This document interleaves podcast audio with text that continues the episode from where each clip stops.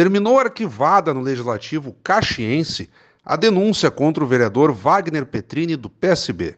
A maioria dos vereadores, por 12 votos a 9, rejeitou o ofício 436-2021, assinado pelo presidente da Comissão de Ética Parlamentar da Casa, vereador Maurício Marcon do Novo.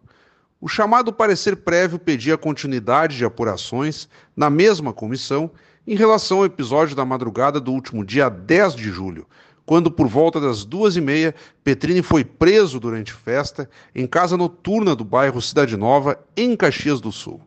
A maior parte dos parlamentares em plenário, no entanto, preferiu não dar sequência à averiguação provocada pelo documento externo 260-2021, de autoria do advogado Marcelo Pinheiro Slaviero, o texto requisitou a instauração de procedimento administrativo disciplinar contra Petrini, em razão daquele fato. O mesmo caso já está sendo investigado na esfera judicial.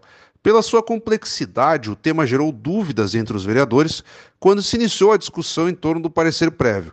A sessão ordinária precisou ser interrompida para esclarecimentos jurídicos e técnicos. Ficou claro que, uma vez rejeitado, o mesmo fato não poderá motivar outra denúncia de igual teor junto à comissão de ética. No que o presidente da casa, vereador Velocino Ex, retomou os trabalhos da plenária, a vereadora Denise Pessoa ponderou que a apuração sobre a conduta de Petrini estaria no que chamou de fora de tempo.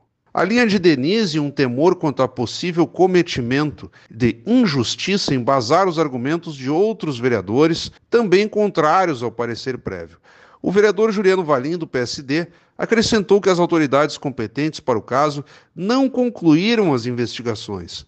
Valim considerou que a finalização do inquérito policial seria capaz de se constituir no fato novo. Enquanto isso, o presidente da comissão de ética argumentou que a aceitação ao parecer prévio significaria a garantia da possibilidade para Petrini se defender, no âmbito do legislativo. O vereador Marcon justificou que, ao acatar a denúncia de Slaviero, buscou uma tentativa de sanar os conflitos de versões do fato. Por ser parte diretamente envolvido, o vereador Petrini informou que abriria mão de votar, para ele, o principal problema estaria na origem externa da denúncia, com interesses supostamente políticos por parte de Eslaviero, que concorreu a prefeito na última eleição municipal. Para Petrini, o correto seria uma abordagem provocada pela própria comissão de ética.